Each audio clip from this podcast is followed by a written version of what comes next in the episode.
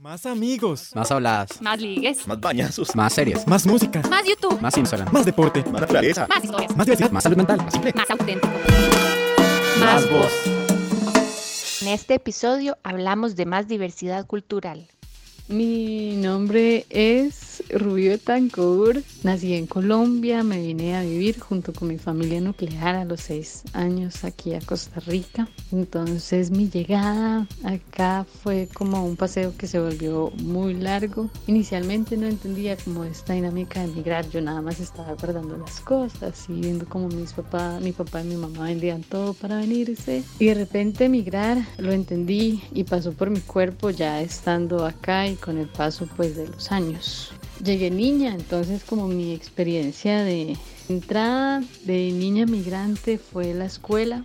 Y de la escuela recuerdo dos cosas. Recuerdo que era muy normal que, por ejemplo, eh, de primero a tercer año de escuela, las profesoras preguntaran quién, si había alguien acá que que no fuera como costarricense. Entonces yo levantaba mi manita y decía, sí, yo de Colombia. Y a partir de ahí se generaba como un mundo de burlas y de chistes y de bullying. En ese tiempo no se decía así, pero sí de bullying. Y esas eran como chistes, eran, por ejemplo, recuerdo uno muy claro que era, uy, no, no se meta con ella y no la moleste porque puede mandar a matar a sus papás. Para mí, yo no entendía bien esos chistes. Yo que venía de Colombia no entendía bien qué significaban esos chistes. Y ya con el tiempo fui entendiendo que eran mucho por mucho la réplica de, noticias y de bromas que se hacían a través como la información que en ese tiempo sonaba mucho en las noticias. También recuerdo que yo tomé la decisión de decir, ya no me van a volver a molestar y, y empecé como a decidir un poco perder mi acento, como ceder al acento de la mayoría para ser menos notoria de dónde venía.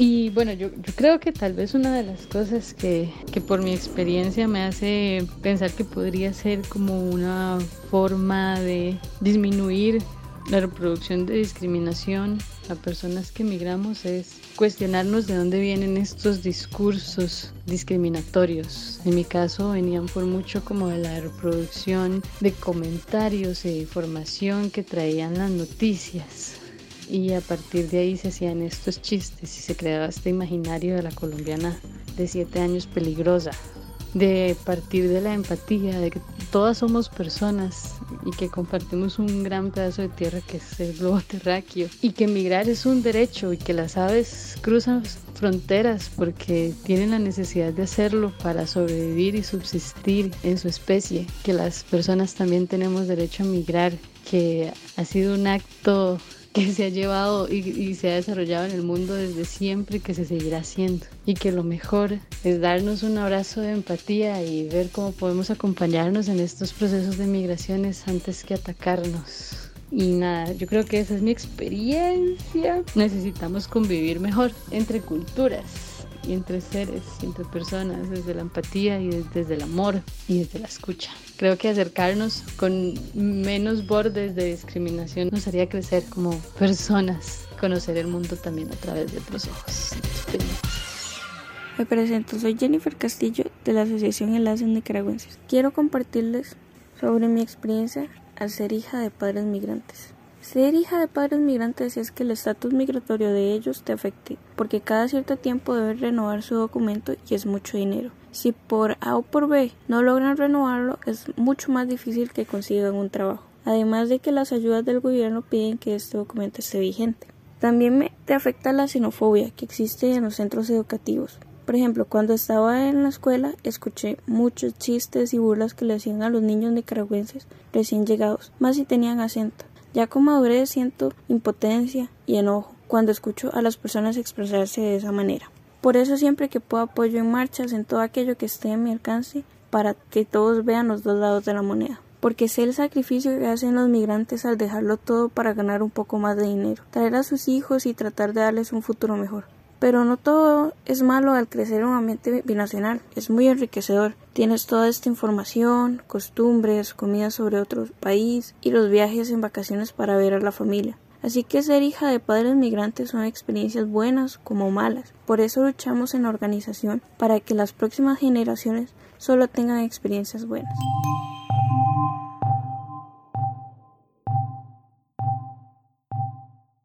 Hola a todos, soy Ricardo, vengo del Salvador y he estado en Costa Rica desde el año 2015, o sea, aproximadamente 7 años de estar viviendo aquí. Y el motivo que me trajo a este país fueron los estudios. Considero que la educación es muy buen, de muy buena calidad y las universidades públicas dan muchas oportunidades de desarrollo a sus estudiantes. Mi experiencia aquí en Costa Rica ha sido bastante agradable. Por dicha siempre he conocido a personas muy amables y amigables que me han ayudado a adaptarme aquí por ejemplo, que a pesar de que hablamos el mismo idioma, las expresiones pueden tomar un significado diferente y pues por dicha mis amigos siempre me han tenido la paciencia de explicarme esas expresiones o si las palabras tienen otro significado aquí. Mis amigos siempre han sido hospitalarios conmigo, me han enseñado lugares turísticos de este país o me han invitado a pasar fechas especiales con ellos cuando yo no he podido ir a El Salvador. Y la mayoría de mis experiencias en Costa Rica considero que han sido muy buenas. Quizás lo más complicado en un principio fue adaptarme a este país con su moneda, con su forma de hablar y con ciertas palabras que tienen significados diferentes, pues pero ahora ya estoy muy acostumbrado a eso. Y mis recomendaciones para no, tener actitudes de discriminación serían respetarse unos a otros, comprenderse unos a otros y no criticar. Comprender que la realidad y la cultura que uno vive en su país de procedencia es diferente a la que se vive en Costa Rica y también entender que si uno migra a otro lado es para mejorar las condiciones de vida. Hola, yo soy Bessie, soy hondureña.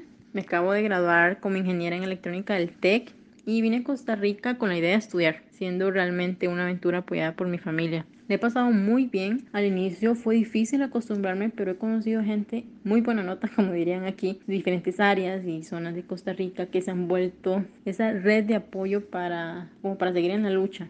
Así también el camino sido más complejo a veces, como cuando la situación económica impedía que mi familia me siguiera apoyando económicamente, como ya lo habían hecho. Yo daba tutoría ya en ese momento y participé en grupos de investigación y por eso recibía dinero, sin embargo no era suficiente. La beca socioeconómica se me había negado por la categoría migratoria como estudiante que nos asignan. Después de una segunda vez de aplicar y de acudir también a varios entes dentro de la U, me la dieron y es algo que agradezco mucho porque me permitió también continuar con los estudios. Entonces se trata como de ir abriendo también caminos, como cuando HPE me contrató para hacer una pasantía. Era su primera vez contratando extranjeros para este tipo de roles, por lo que el proceso duró más de lo normal, pero quedó también la experiencia para que en un futuro puedan darle la oportunidad a otras personas extranjeras. Y es que considero que Costa Rica realmente es privilegiada en cuanto a caos políticas y guerras, por ejemplo, a diferencia de Centroamérica y mi país, Honduras, por lo que hay estabilidad que resulta atractiva para muchas personas extranjeras y con esto también su calidad de, de servicios, por lo que existe esta bonita también interacción entre culturas.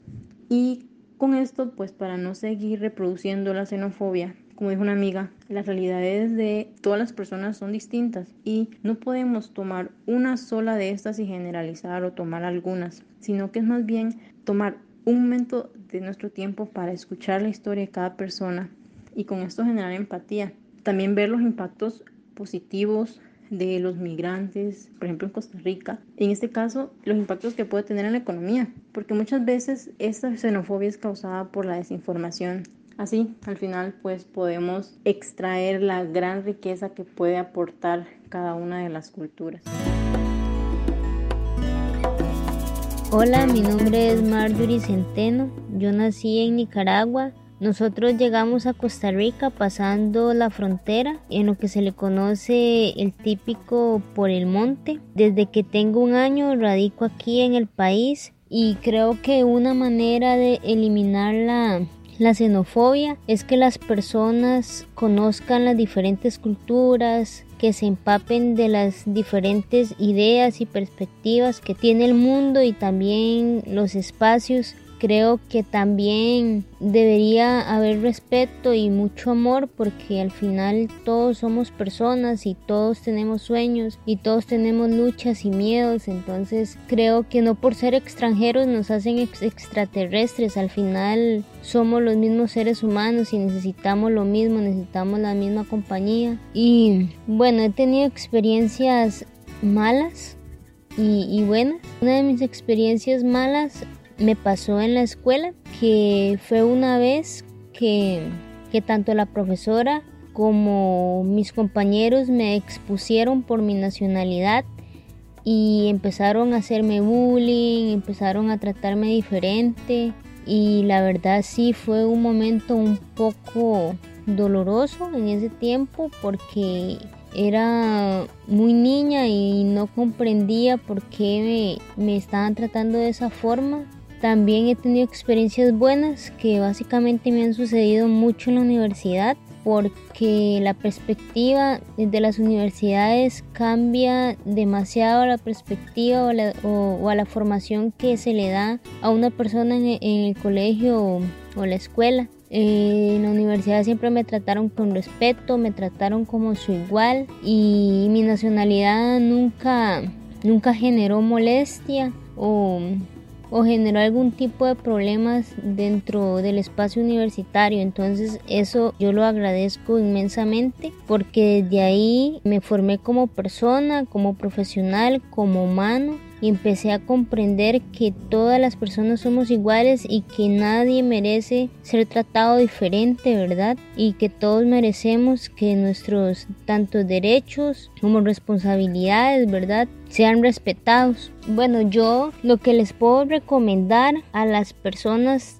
jóvenes tanto de colegios y escuelas, que creo que son los espacios más duros que uno tiene que enfrentar como extranjero, es que no tengan miedo a decir que son extranjeros, que son migrantes. Siéntanse orgullosos de ser migrantes y tener diferentes raíces y ser de otras culturas. Siéntanse orgullosos de pertenecer a otras ideas de pensamiento diferentes a las que existen en su país de residencia. No tengan miedo a lo que puedan decir los otros compañeros. Las personas que realmente los quieren se van a quedar con ustedes y las que no, es mejor que se vayan. Todo es un aprendizaje en la vida y creo que uno va aprendiendo y se va haciendo más humano, pero también uno tiene que tener la fuerza y la capacidad para poner límites y hacer respetar sus derechos porque nadie es más que ustedes y todos somos seres humanos. Entonces creo que siempre se tienen que respetar mutuamente y sepan que siempre van a estar acompañados, siempre va a existir alguien que les acompañe